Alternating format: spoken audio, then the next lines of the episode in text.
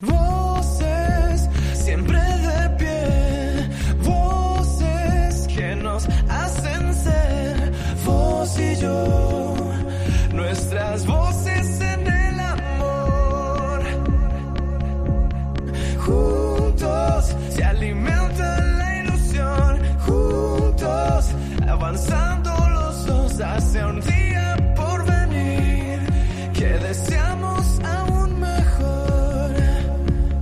Comienza El valor de otras voces,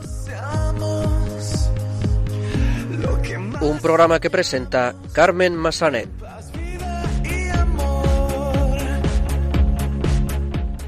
Muy buenas tardes, bienvenidos a una nueva edición de El Valor de otras Voces, el programa de discapacidad de Radio María. Me acompaña como siempre en estos micrófonos Silvia Lacalle. Muy buenas tardes, Silvia. Hola Carmen, muy buenas tardes y buenas tardes a todos nuestros oyentes. Comenzaremos el programa de hoy saludando a Ignacio Segura, el presidente de CECO, la Asociación de Ciegos Españoles Católicos, que nos pondrá al día sobre las últimas noticias de la organización. Los locutores de Radio Roncali, emisora de la Fundación Juan 23 Roncali, nos traerán las últimas noticias sobre discapacidad.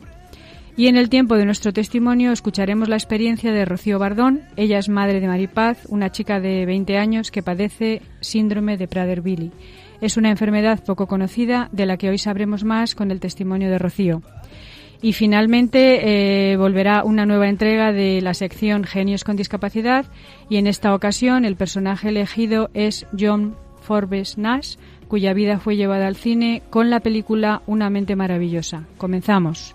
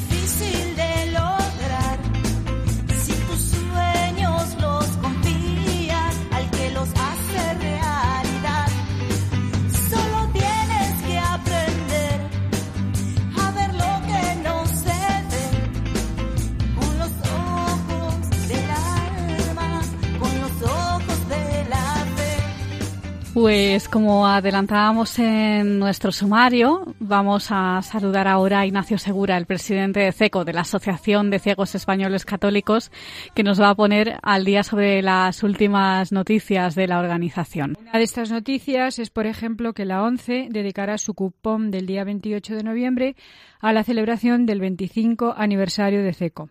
Hola Ignacio, buenas tardes, ¿cómo estás? Muy bien. Bueno, pues una de estas noticias, como decíamos, es eh, que el 28 de noviembre la ONCE va a dedicar uno de sus cupones, perdón, su, el- su cupón de ese día a la celebración del 25 aniversario de CECO. Ya es bastante eh, el logro que habéis conseguido de que vuestra imagen se vea en un cupón. ¿Cómo surge esta iniciativa? Bueno, pues surge por segunda vez. Ya en el 2008, si mal no, no, en el 2009, perdón, ya tuvimos otro cupón Sí. dedicado cuando se nos hizo a nivel nacional. Y la iniciativa esta vez salió de la 11. Este año se cumplen 25 años de muchas cosas, como el Museo Tiflológico, la Escuela de Perrodía y otras asociaciones, entre ellas nosotros, y me dijeron que si queríamos un cupón. Y bueno, yo creo que ser ciego y estar nuestra asociación en un cupón es un honor para todos nosotros. Ujú. Y esta iniciativa, la presentación tuvo lugar el pasado 16 de noviembre, si no me equivoco, en la Casa de la Iglesia de Zaragoza, ¿es correcto? Totalmente correcto. ¿Y qué 16 tal? ¿Cómo se desarrolló el acto? Cuéntanos. Hoy estupendo, majísimo, muy majo porque fue una cosa, bueno, vamos a decir, no es una solemnidad, pero no en plan estirados. Estábamos todos muy a gustito.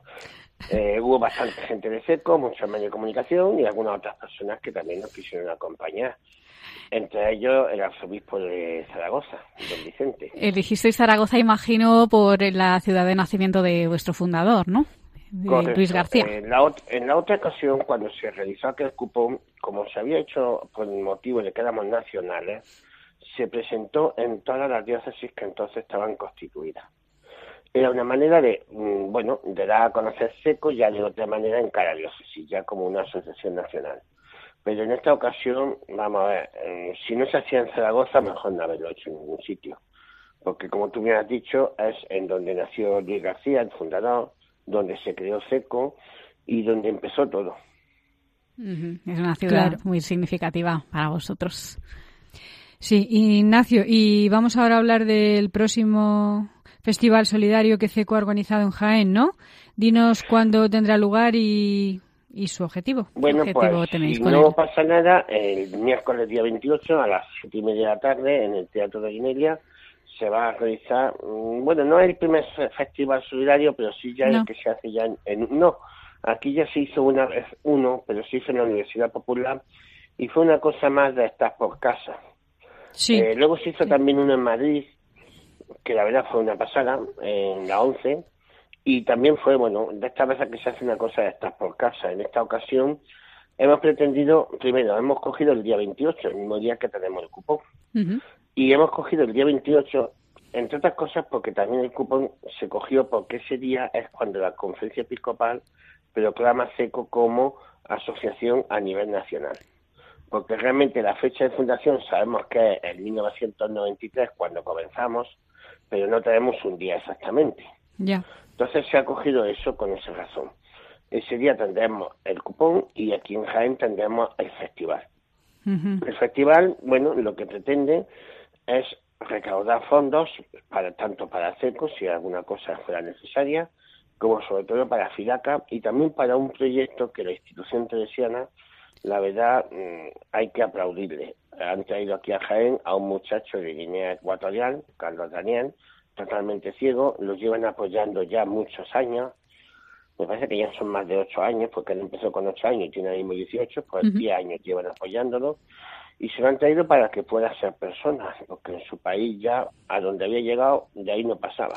Claro, lo han traído para poder que pudiera estudiar una carrera y mm, mm, Pues labrarse sí, un futuro. cosa- la cosa es que él quiere después responder. Por ahora lo han traído para el bachiller Sí, y si el muchacho responde, pues tirarán para adelante. Entonces los, los fondos que se recauden van a ir mm, sobre todo a Sidaca y a este muchacho. Y si hay alguna necesidad, pues seco. ajá. Fidaca, recordemos, Ignacio, las siglas que es. Federación Internacional de Asociaciones de Ciegos Católicos. Hay algo que, por ejemplo, los españoles nos cuesta mucho, mucho comprender. Y es que haya ciegos pidiendo por las calles en otros países. Sí, Cuando decimos esto, sol- solemos postular a África, a Hispanoamérica o, por ejemplo, a Asia, que en Asia la situación del ciego es todavía mm, crítica. Pero no nos damos cuenta que Portugal, por ejemplo, ahí hay ciegos pidiendo en las calles. sí. Sabemos que Portugal no estamos hablando de que esté tan lejos. No.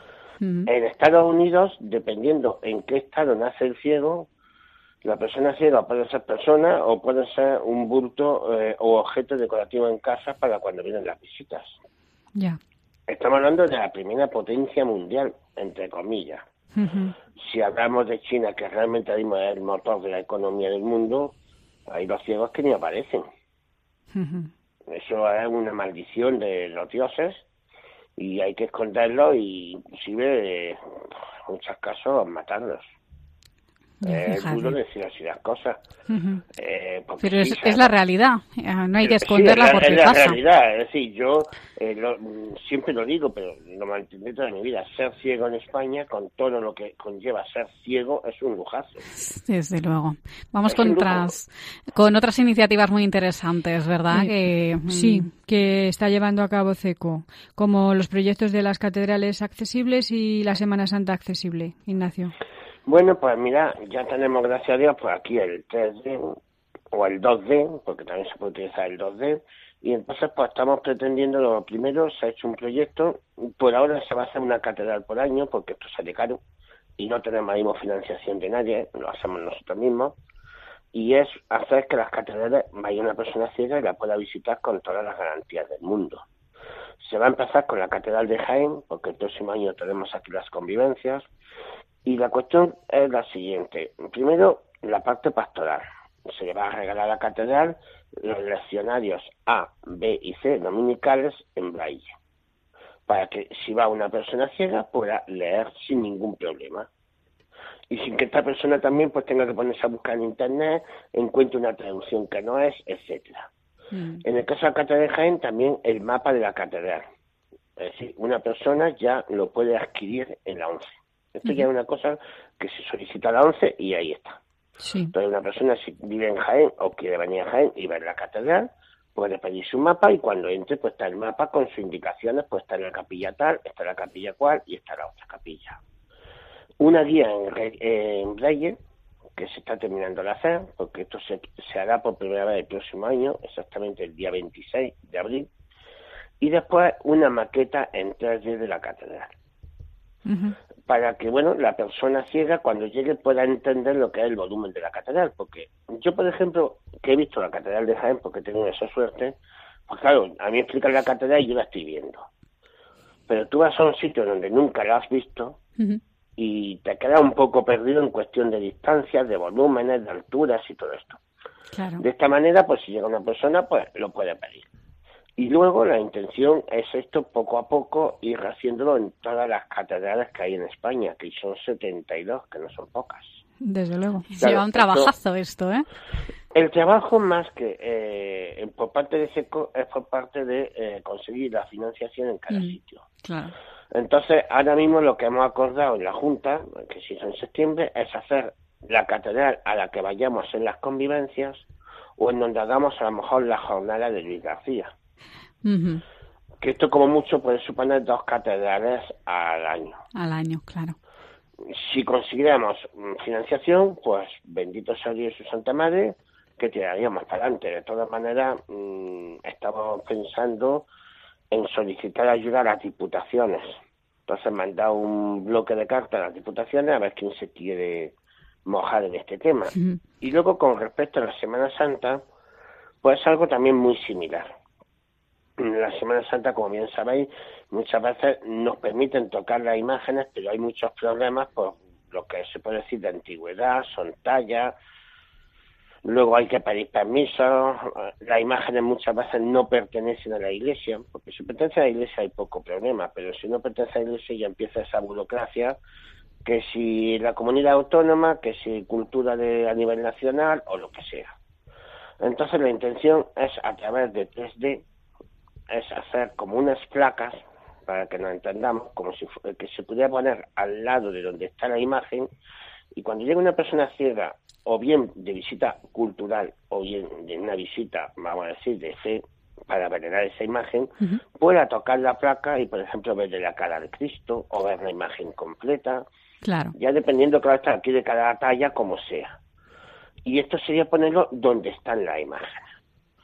El proyecto se ha empezado a desarrollar en Jaén. Eh, estamos ya bastante iniciados para hacer lo que es la cofradía de nuestro Padre Jesús, que es una de las más conocidas en Jaén. Además, esta cofradía tiene un camarín donde tiene sus imágenes, que es de su propiedad. Ellos por ahora se están comportando más que mejor. Y bueno, ya tenemos el, vamos a decir, el- la prueba piloto de la imagen más principal. Sí. Que si no pasa nada, precisamente eh, la vamos a presentar pronto a la cofradía y a la Concejalía de Turismo para ver si les parece bien el tamaño, si lo consideran más, muy grande, muy pequeño, porque claro, todo esto hay que ir congeniando unos con otros. Y luego pues estamos esperando también que nos den un plano de ese camarín para, al igual que con, por ejemplo en las catedrales, pues decir, una persona entra a mano derecha, aquí tienes esta imagen, aquí tienes esta otra imagen y aquí tienes otra imagen. Porque muchas veces se puede dar el caso que tú vayas a venerar o a visitar la imagen del abuelo, que es como se conoce popularmente a nuestro Padre Jesús, y te hayas pueto Sí. delante de la Verónica. Vamos, está haciendo un rezo un poco particular. Eh, Ignacio, eh, para finalizar, te vamos a pedir, como siempre, ah, tus datos de contacto para que los oyentes que estén ahora eh, escuchando el programa pues puedan obtener más información sobre la asociación, colaborar con vosotros, bueno, lo de siempre. Pues mira, el teléfono móvil es 627 38 13 96. Y el correo electrónico podemos utilizar dos. O bien el oficial de SECO, que sería secretaría arroba seco punto es punto Ujú. o bien el mío, que sería I de Italia, M de Madrid, A de Ávila, D de Dinamarca, I de Italia, C de Cáceres, Oviedo, arroba telefónica.net. Es decir, imadico arroba telefónica.net. Sí, lo tenemos. Lo tenemos, Ignacio. pues Ignacio Segura, presidente de CECO de la Asociación de Ciegos Españoles Católicos. Muchísimas gracias, como Pues siempre. Muchísimas gracias a vosotros. Un abrazo. Adiós, Hasta Ignacio. luego. Hasta Gracias. luego. Adiós.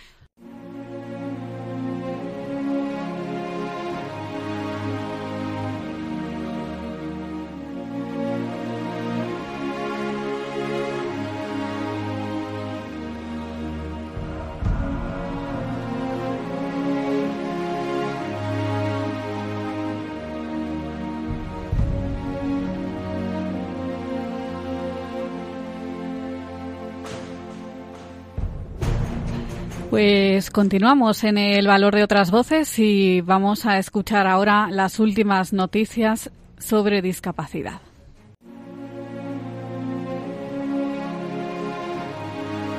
Buenas tardes, queridos oyentes del valor de otras voces.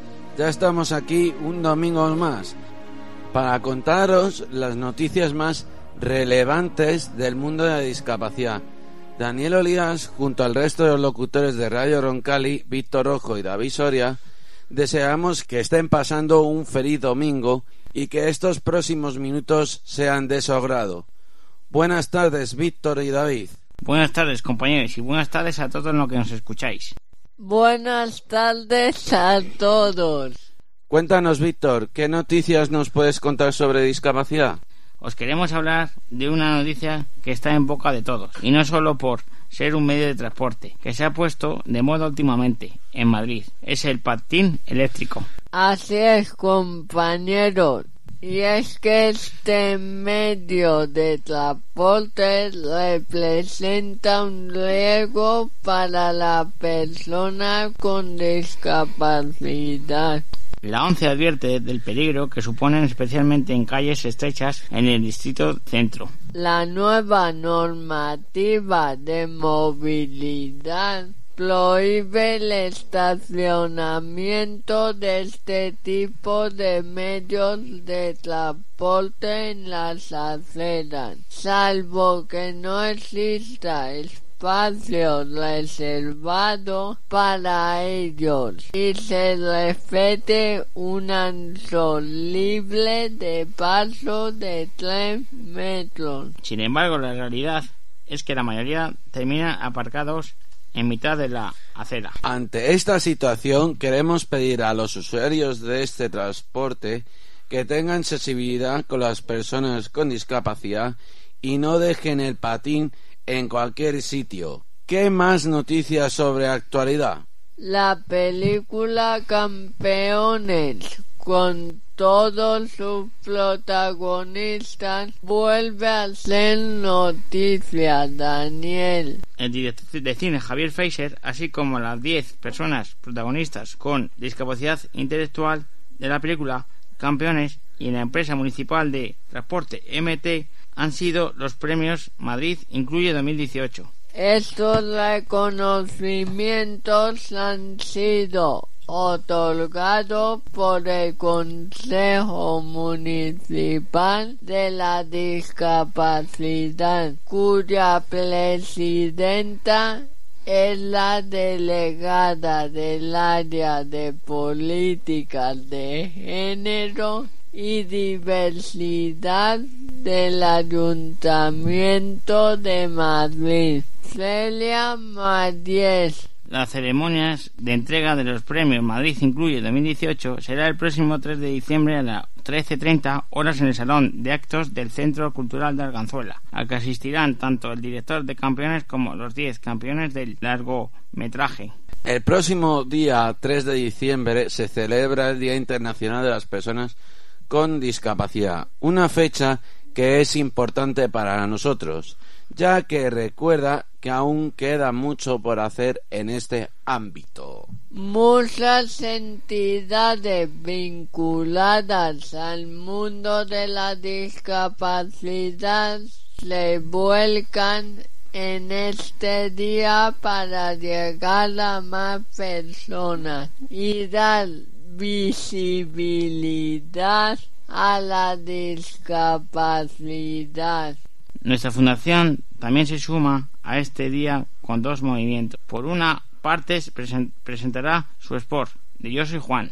y por otra parte intentará batir el récord de crear la tarta de chocolate más grande realizada por personas con discapacidad. Será un evento único presentado por Teresa Viejo en el que colaborará Chocolates Trapa.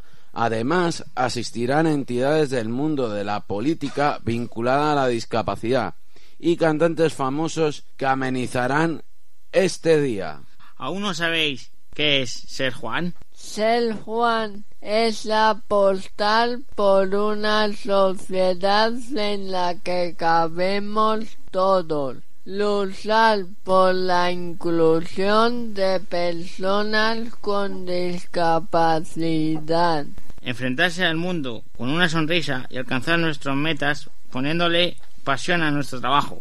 Muchas gracias, compañeros. Si tú también eres Juan, no dudes en entrar en la web de yo soy Juan.es y sumarte a nuestra campaña.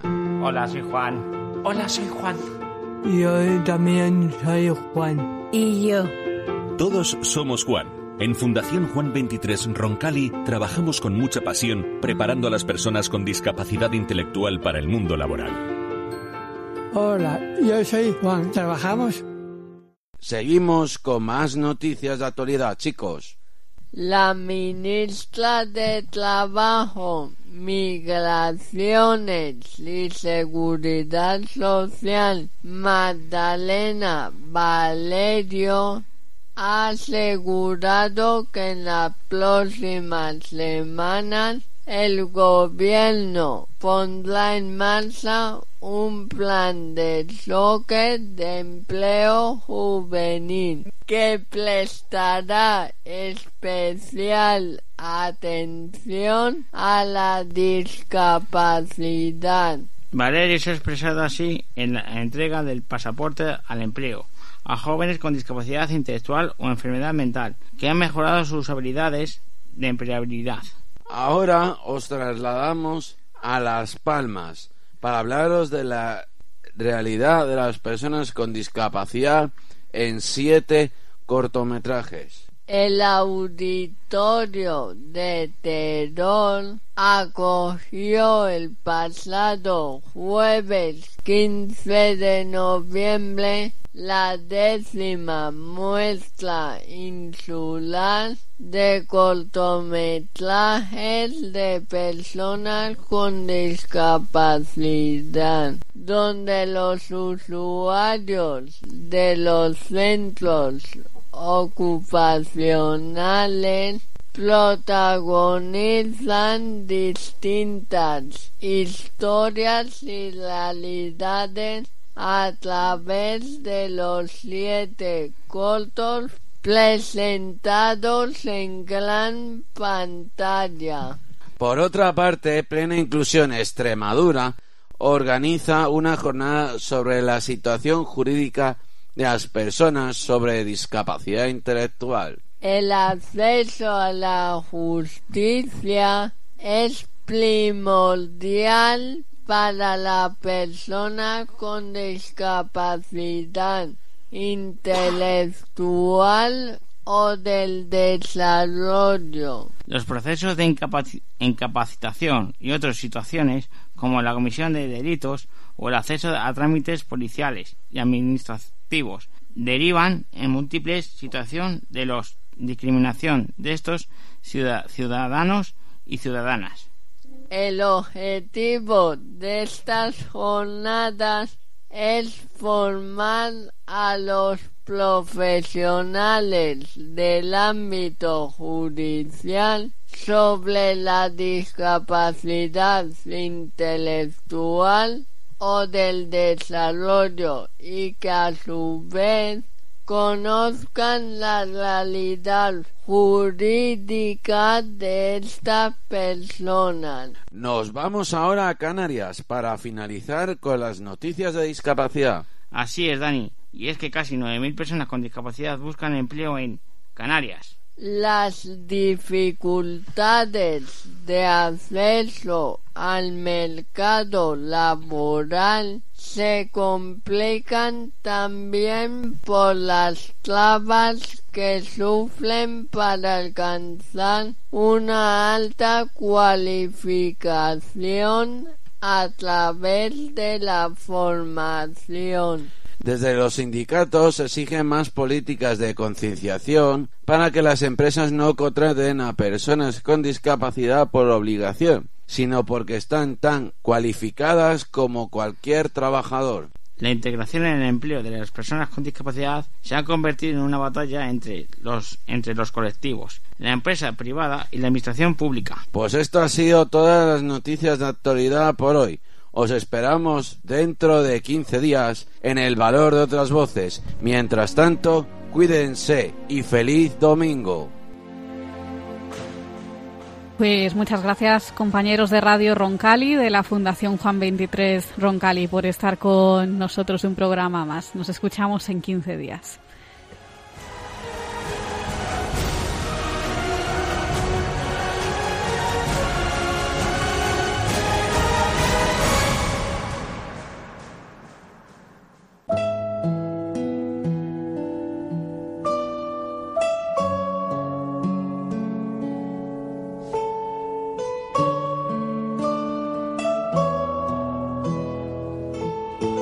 Testimonio.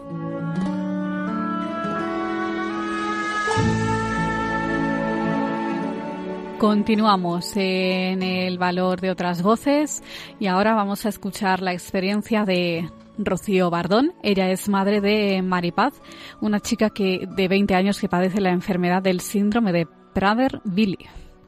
Se trata de una enfermedad que muy poca gente conoce. Uno de sus rasgos principales es que las personas eh, que padecen esta enfermedad tienen una fuerte obsesión por la comida, nunca se ven saciadas. Y en esta entrevista Rocío nos explicará, entre otras cosas, eh, lo que lleva a estas personas a esta situación. Muy buenas tardes, Rocío. Hola, buenas tardes. ¿Qué tal?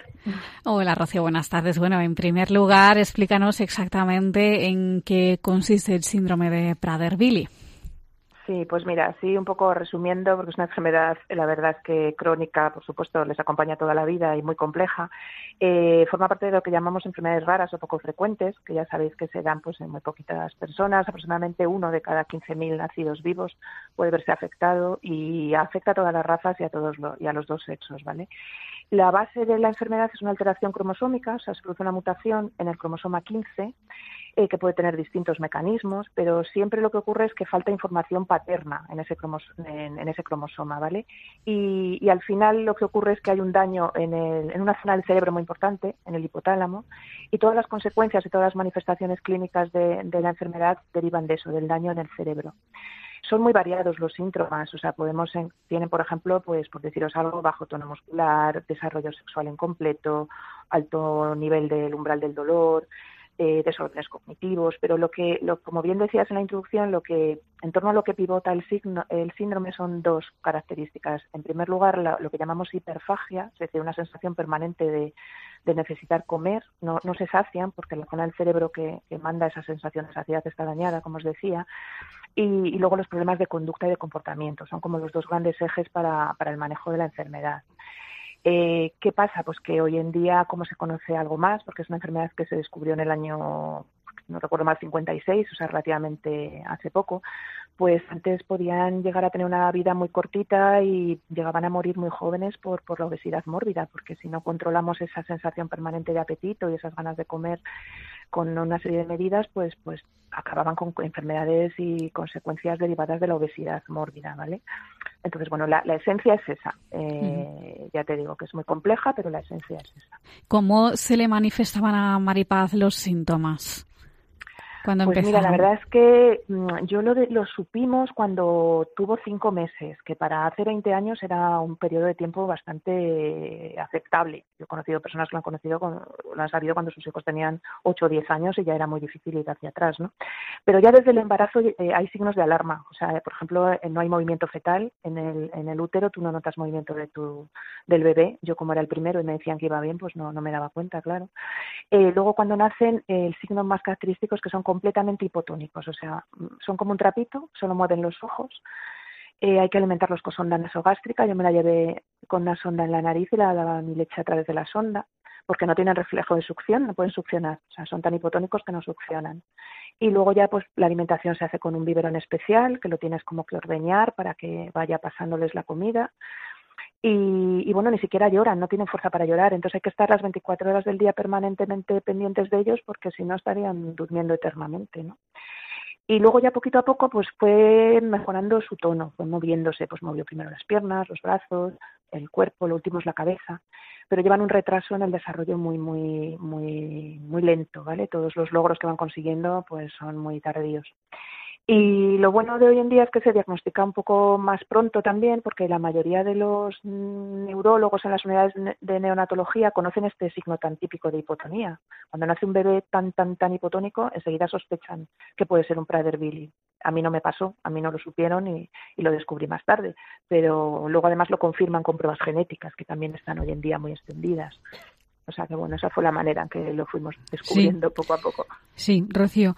Y entonces, en esta enfermedad, eh, las personas tienen un grado de discapacidad o distintos grados o, o distintas discapacidades, explícanoslo, en unos casos más graves que en otros. Claro. En el caso de tu hija, eh, ¿cuál es su grado de discapacidad? ¿Cómo le Sí, pues, afecta a, a su vida cotidiana? Vale, un poquito. mira, pues mira, como todos los síndromes, evidentemente las personas eh, tienen distintas manifestaciones dentro de ese patrón común y los hay más afectados y menos afectados. Todos son discapacitados y todos son dependientes, ¿vale? Entre otras cosas porque ese ansia por comer y ese control permanente sobre el tema de la comida es imprescindible. Eh, la mayoría tienen, si te refieres a discapacidad cognitiva, aunque mi hija tiene los tres tipos de discapacidad, cognitiva, sensorial y motórica, pero eh, la mayoría de nivel cognitivo son eh, borderline, lo que se llama que están como en el límite. Y muchos eh, discapacidad leve, Paz, por ejemplo, tiene una discapacidad leve. También hay un pequeño porcentaje que son completamente normales a nivel cognitivo y otros son muy, muy profundos, que a lo mejor ni hablan. Pero en ningún caso, ni siquiera los que a nivel cognitivo son normales, pueden ser autónomos, ¿eh? porque hay que tener ese control sobre la comida. Podrían estar comiendo hasta morir. Entonces, esa es la discapacidad fundamental. Luego varía, claro, los grados y va variando a lo largo de la vida. Mm, Paz, por ejemplo, cuando nació le dieron una discapacidad del 45%, por ese que te que era como un trapito. Luego tiene una edad muy buena a partir de los 2-3 años, que ya mejora el tono, empiezan a caminar, y ahí se la rebajaron, no sé, no me recuerdo ahora cuál fue, el 30 y no sé cuántos, y ahora está en un 70. A medida que se van haciendo mayores, ya con 20 años cada vez son más vulnerables y más difícil es su vida autónoma para esa edad, y ahora mismo tiene un 70% de discapacidad y tiene reconocido grado de dependencia, claro. Claro. ¿Y qué posibilidades tienen de, de conseguir una integración normalizada en el cole, en el trabajo y en Ah. concreto en tu hija? ¿Cómo ha sido esta ¿Cómo ha integración? sido? Pues mira, yo te puedo hablar así como mi testimonio, puesto que es un programa de testimonios, de cómo nos ha ido hasta ahora. Eh, las primeras etapas de la vida, eh, cuando empezaron con la educación, cuando empiezan la educación infantil y la primaria, pues yo la llevé a un colegio de un colegio público con integración y la verdad es que todo fue bastante bien. La infantil muy bien, todo iba muy lento, ella por supuesto no podía estar sentadita normal, tenía que estar siempre en su hamaca, iba con mucho retraso, pero bien. Y la primaria pues también, con ayuda del PT, logopeda, etcétera, bien en cuanto a integración social y demás. Pero a medida que van creciendo, concretamente a partir de segundo de primaria o así, tercero, ya la cosa empieza a ser muy difícil porque la distancia cada vez se hace mayor, eh, el nivel académico se quedan muy, muy retrasados, a pesar del apoyo, pues están muy retrasados y luego eh, la convivencia con los demás chicos y chicas, pues, pues es diferente, o sea, empiezan a tener otros, otros inquietudes, otros intereses y se van quedando solos. Depende muchísimo del profesor, o sea, si das con un profesor muy involucrado y muy sensibilizado en este tema o que invierte un tiempo extra sobre su actividad docente normal, pues, pues bien. Pero nosotros hubo un momento en tercero y cuarto que casi la tuvimos que sacar del colegio de educación primaria. Sí. Luego acabó, acabó bien. Y, y por último, en la segunda fase ya de la, de lo que equivale a la ESO, la secundaria, la llevamos a un colegio de educación especial, que es donde está ahora. Está terminando, porque ahora está haciendo un ciclo de FP allí. Y la experiencia fue más positiva porque son personas que ya están con, con, gente igual, con los mismos intereses, grupos muy reducidos, profesores muy especializados. Y bueno, la verdad es que nosotros la hemos visto mucho mejor, mucho más integrada, más feliz y, nos ha funcionado bastante bien. Y el futuro, pues veremos a ver qué pasa, dónde, dónde termina, si puede tener un trabajo, en fin. Pero bueno, la, experiencia de la integración hasta ahora ha sido esta, la que os digo. Eh, Entonces, ah, existe una asociación para estos pacientes, que es la, la Asociación Española para el Síndrome de. Prader-Willi. ¿Cómo entráis en contacto con ellos y cómo os han ayudado en estos años? Sí, pues mira, la Asociación Española para el Síndrome de Prader-Willi es como la que coordina todo a nivel nacional. Es una asociación modesta, con muy poquitos profesionales, pues claro, somos tan pocos, pues que hay pocos recursos, pero están haciendo una labor, la verdad es que encomiable. Y luego hay una serie de delegaciones en cada, en cada comunidad autónoma, tiene las suyas y unas tienen asociación propia, ¿no? Yo me puse en contacto pues como al mes o así del diagnóstico, una vez que pasas el primer shock, porque la verdad es que es bastante duro y sobre todo en la época antes que te entrabas en internet y te encontrabas cosas muy duras, pues me puse en contacto con ellos, sobre todo por la curiosidad, ¿no? De cómo va a ser el, el pronóstico de mi hija, qué va a ocurrir y todo muy bien. El primer contacto es muy duro porque tú vas con un bebé pues que no que no hace prácticamente nada y te encuentras ya con chicos mayores con muchos problemas y es duro. Pero también te puedo decir que a mí, por ejemplo, me generó mucha satisfacción cuando la niña tenía dos o tres años y me llamaban de la propia asociación pues otros padres que acababan de tener un bebé y estaban pasando por lo que yo pasé, ¿no? Entonces, pues me encantaba ir con ella para que vieran que, que iba a recuperar el movimiento, que iba a poder hablar, que iba a poder caminar sola y eso pues fue una experiencia muy buena. Hoy en día, pues la, la niña va a alguna actividad allí, no muchas, porque es cierto que donde vivimos tenemos muchas, pero sí, por ejemplo, los campamentos de verano son fenomenales, porque se ve con chicos y chicas como ella, que se ven una vez al año, y le encanta estar con sus iguales, y bueno, además viene siempre con algún kilito de menos, que eso siempre es de agradecer, porque les hacen un menú muy estricto, y, y bueno, funcionan, funcionan muy bien, la verdad. Según tu experiencia, ¿se está haciendo lo suficiente para la difusión de, de esta enfermedad y de todo lo que conlleva? Hombre, a ver, ¿qué te voy a decir? Egoístamente siempre es poco y además como somos una un- muy poca gente y es una enfermedad rara, pues yo sé- hay que seguir haciendo mucho más. Sobre todo a nivel de profesionales sanitarios es muy importante que se conozca. Hay pocas personas especializadas en un síndrome como este y en un síndrome tan complejo que necesita tantos especialistas. De hecho, los que trataron a mi hija los primeros años, eran dos endocrinos de, muy especializados en el tema, ya se han jubilado. Entonces, es muy importante hacer difusión a nivel sanitario para que lo vayan conociendo. Y luego a nivel de sociedad, por supuesto, hay que seguir haciendo mucho más pues para que la gente lo conozca y, bueno, pues que todo eso repercuta en nuestro beneficio y, en el, por supuesto, por, por encima de todo, el de nuestros hijos. Eh, hoy en día eh, es, mm, a ver, es una oportunidad también que se conozca más porque, como te he dicho al principio y habéis dicho vosotros muy bien, está ligado muy directamente con la obesidad. Y la obesidad, sabéis que es un problema de salud pública muy importante hoy en día, ¿vale? Entonces, en ese sentido, se está haciendo muchos esfuerzos, aparecen en todos los congresos que se habla sobre obesidad y sobre la base genética de la obesidad y nos está ayudando mucho ese tema. Y Rocío, y aunque ya has mencionado un poquito el tema del futuro, Sí. ¿cómo ves el futuro de tu hija? Mm, ¿Llegará algún día en que será totalmente autónoma? Dinos, cuéntanos bueno, un poquito. totalmente autónoma no, no hay que ser ingenuos, eso Sí. es imposible, por lo que te decía antes, porque incluso Sí. yo llegué a conocer a una chica completamente normal, que no puedes vivir autónomos, tienen que vivir o en residencias mm, o en pisos tutelados, pero siempre con una supervisión. Es verdad que hay esperanza por lo que te decía, porque es un tema que cada vez se va conociendo más, se está invirtiendo mucho en investigación, por lo menos en otros países, a lo mejor aquí todavía no tanto, pero en Estados Unidos hay una fundación muy potente que está investigando un montón y en los países anglosajones que nos llevan mucha mucha delantera y algo se descubrirá. Y bueno, lo que lo que hay que intentar es que vayan teniendo una calidad de vida lo más aceptable posible en el sentido de conseguir trabajos que les permitan llevar una vida digna y con una satisfacción personal que, que pueden hacerlo porque tienen muchas capacidades para hacer otras cosas, ¿no?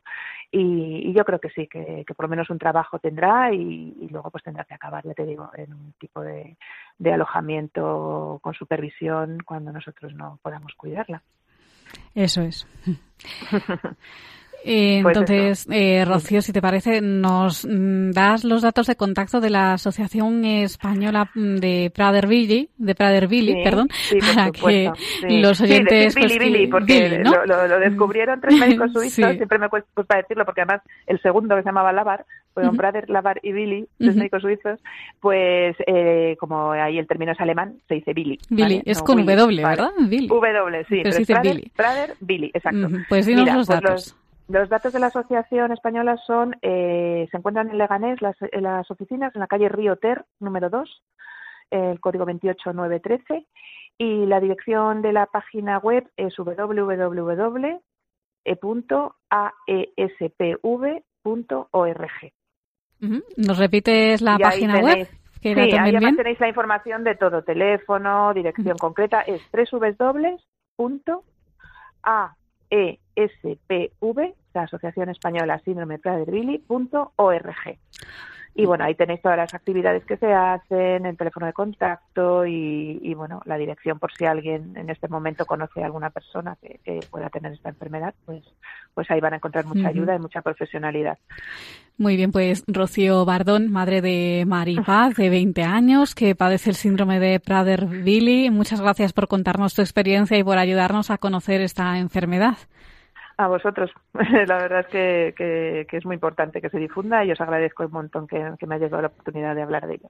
Un abrazo. Un abrazo, Un abrazo. Rocío. Muchas gracias. Gracias. Adiós. Hasta Adiós. luego. Adiós. Adiós.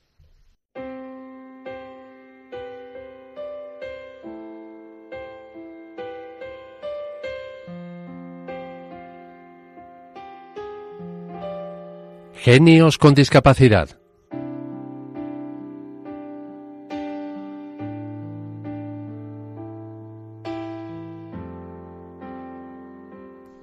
Pues continuamos en el valor de otras voces y vamos ahora con una nueva entrega de la sección Genios con discapacidad. En esta ocasión el personaje elegido ha sido John Forbes Nash, eh, cuya vida fue llevada al cine con la película una mente maravillosa. En esta ocasión la sección está a cargo de Ana de la Cruz y de Silvia Lacalle, que ya la conocéis. Adelante, chicas. Muy buenas tardes.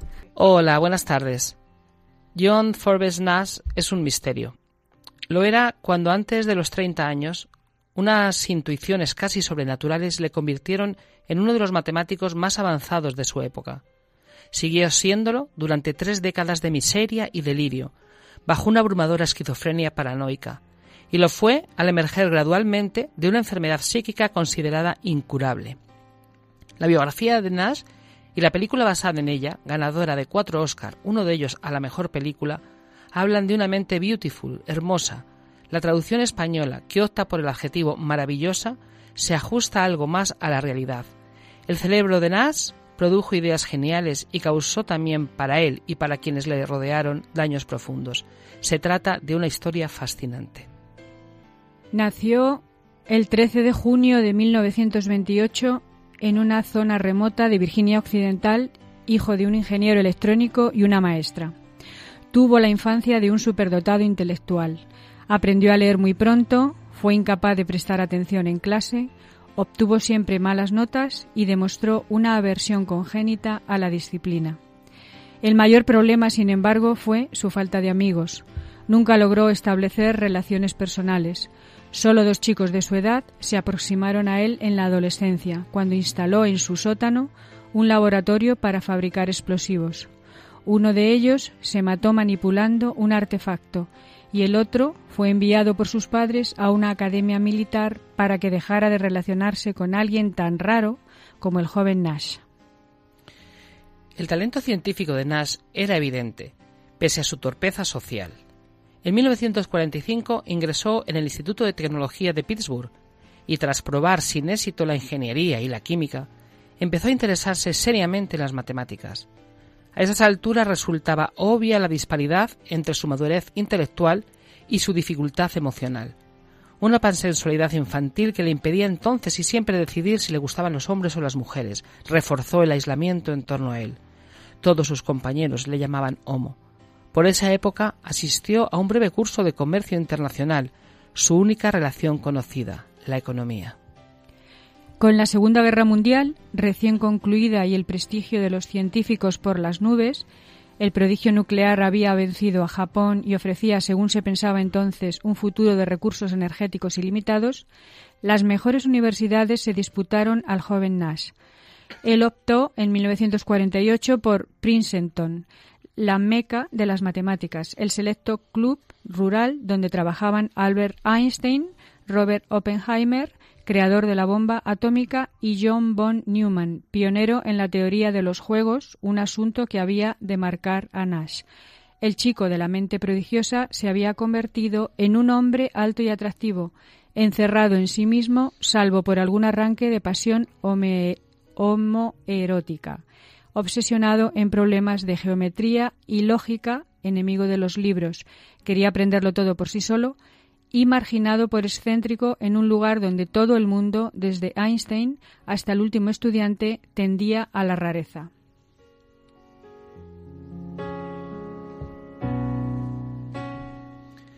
La tesis doctoral de Nash, 27 páginas escritas a los 21 años, contenía los elementos de una revolución en la teoría económica. Aplicó la teoría de los juegos de von Neumann a situaciones que implicaran conflicto y ganancias y concluyó que la partida también concluía cuando cada jugador, de forma independiente, elegía su mejor respuesta a la estrategia de sus adversarios. Esa idea simple, el equilibrio de Nash, permitía reemplazar con razonamientos científicos la vieja magia de Adam Smith, la mano invisible que movía los mercados. John Nash se encontró un puesto como profesor en un centro entonces menos célebre que hoy, el MIT de Massachusetts, donde, tras intentar relacionarse con al menos tres hombres, inició un romance con una mujer no universitaria llamada Eleanor. En 1953 tuvieron un hijo, John David, del que Nash se desentendió. El panorama profesional del matemático, reverenciado por sus fogonazos de intuición y su lógica, pero rechazado por su carácter, se complicó al cerrársele una de las instituciones más deseables para un científico, la corporación Rand. Fue despedido como investigador debido a su inadaptado comportamiento.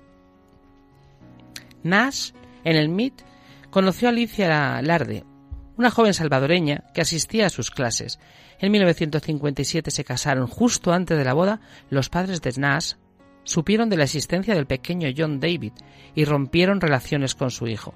El viejo Nash murió del disgusto, según versión familiar, y al poco tiempo Alicia quedó embarazada. Tal vez todas esas presiones familiares y sociales provocaron el desastre. Tal vez fue la homosexualidad latente, como diagnosticaron los psiquiatras.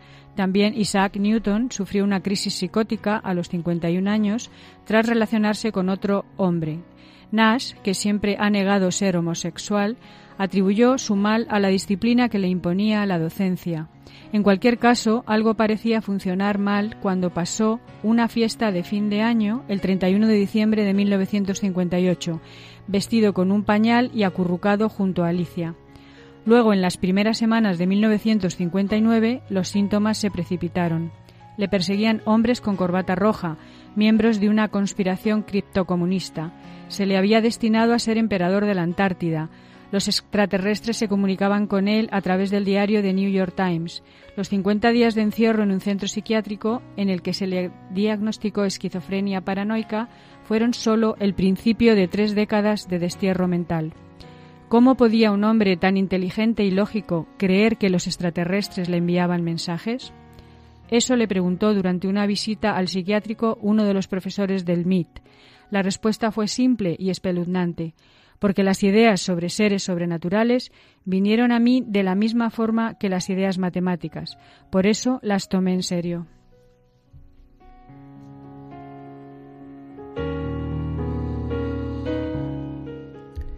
En 1962, Alicia pidió el, divo- el divorcio. En 1968, Nas fue recogido por su madre. En 1970, Alicia le readmitió como inquilino en su casa de Princeton. El matemático se convirtió en un fantasma que deambulaba por las aulas de Princeton, mendigando monedas o cigarrillos o formulando cuestiones enigmáticas. Se le permitía la presencia por respeto a sus pasados méritos. Quienes leían y utilizaban sus antiguos trabajos le tenían por muerto, y en las enciclopedias se omitían sus circunstancias biográficas. De vez en cuando escapaba a Europa e insistía en renunciar a la ciudadanía estadounidense. Otras veces se limitaba a quedarse en un rincón, dándose cabezazos contra la pared. Lo imposible ocurrió hacia finales de los 80. Poco a poco empezó a saludar a la gente y a decir frases coherentes.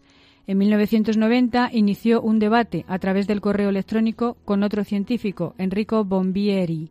Quienes asistieron al proceso, como el propio Bombieri, hablan de milagro. El éxito final se produjo en octubre de 1994, cuando un John Forbes Nash, de 66 años, recogió en Estocolmo el Premio Nobel de Economía por un trabajo realizado antes de cumplir los 30. Su discurso reflejó su idiosincrasia. Es este. Parece que pienso otra vez racionalmente, de la forma que caracteriza a los científicos. Sin embargo, eso no constituye un motivo para la alegría completa, como si pasara de la invalidez a la buena salud. La racionalidad de pensamiento impone límites en el concepto de mi relación personal con el cosmos.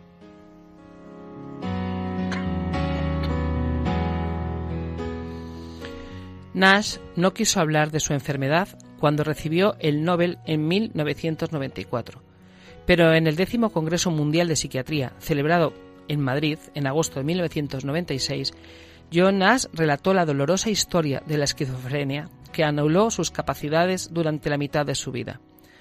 Tras ser presentado por la presidenta de la Asociación Mundial de la Psiquiatría como un símbolo de esperanza, un explorador de un universo sin límites, el de la mente humana, Nash declaró que la búsqueda de la racionalidad como ideal le hundió en la locura.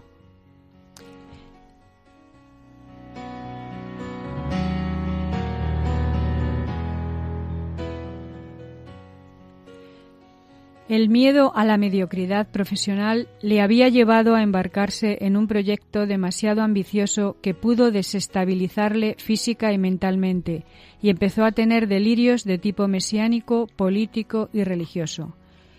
Me veía como un hombre de gran importancia en la religión. Empecé a oír voces, dijo, y definió los delirios como un sueño del que no se despierta. En aquel congreso no se mostró en exceso optimista sobre su recuperación. Dijo, recobrar la racionalidad después de ser irracional causa mucho dolor, y se comparó con un músico que no puede componer grandes obras. Yo no me siento recuperado si no puedo producir cosas buenas en mi trabajo.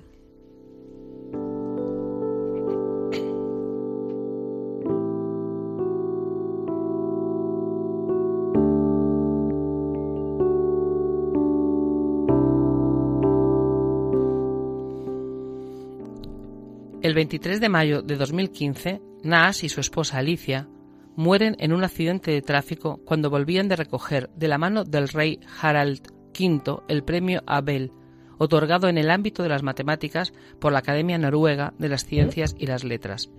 Este genio, a pesar del sufrimiento que causa una enfermedad como es la esquizofrenia paranoide, de manera milagrosa pudo adaptarse a ella y llevar finalmente una vida satisfactoria.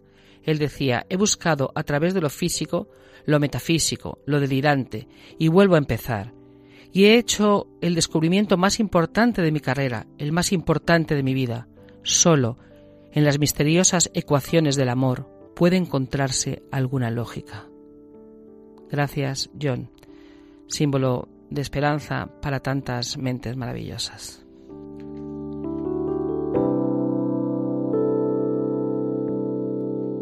Gracias, Ana. Silvia, no queríamos irnos hoy de estos micrófonos sin hacer una mención especial a alguien que ha trabajado mucho por las personas con discapacidad, que nos ha dejado hace poquito y que tú conocías muy bien, Ana. Pues sí, tuve la grandísima suerte de conocer a, Luis Prada López, fundador de, de y, y descubrir junto a él, pues eh, realmente aspectos maravillosos del ser humano, porque realmente encerraba aspectos eh, extraordinarios. Entonces, eh, si me permites, pues brevemente le dedico estas palabras. El pasado 28 de octubre nos dejó Luis Prada López, ese hombre bueno y humilde, que durante 25 años estuvo al frente de la Fundación Trébol, como fundador y como presidente. Quiso reflejar en los estatutos de la entidad su misión de apoyo a las personas con discapacidad intelectual y a sus familias desde una visión humanista cristiana, con una vocación de servicio, compromiso, solidaridad y desde la verdad y la fe en Cristo, su guía permanente. Sí, Luis nos ha dejado, pero su recuerdo, su entrega y el legado para las personas con discapacidad intelectual quedará para siempre. Gracias, Luis. Sigue acompañándonos desde el cielo donde estás sin lugar a dudas.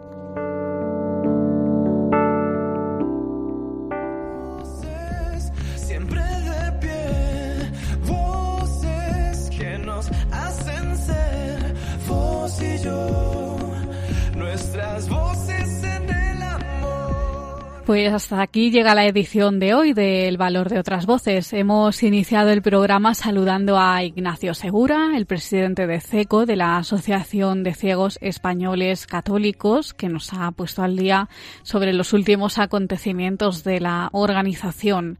Los locutores de Radio Roncali, que pertenecen a la Fundación Juan 23 Roncali, nos han traído las últimas noticias sobre discapacidad.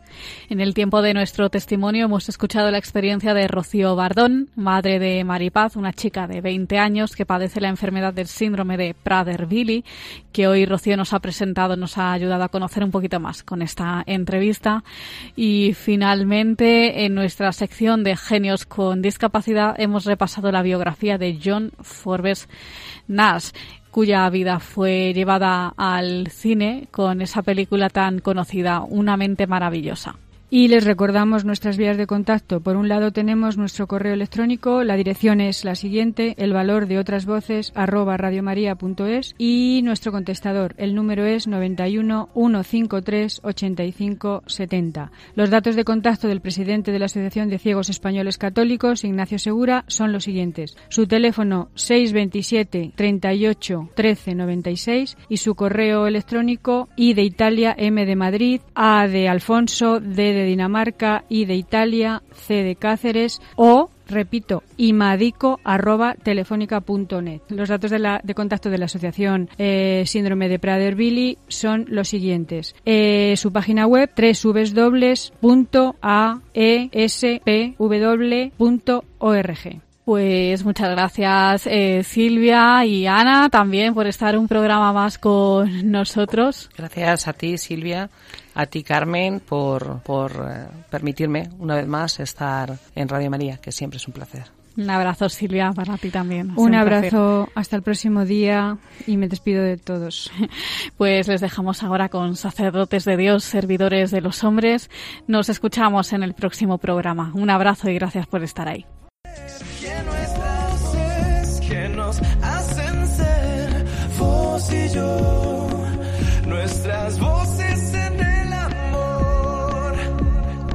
Han escuchado El valor de otras voces, un programa presentado por Carmen Massanet.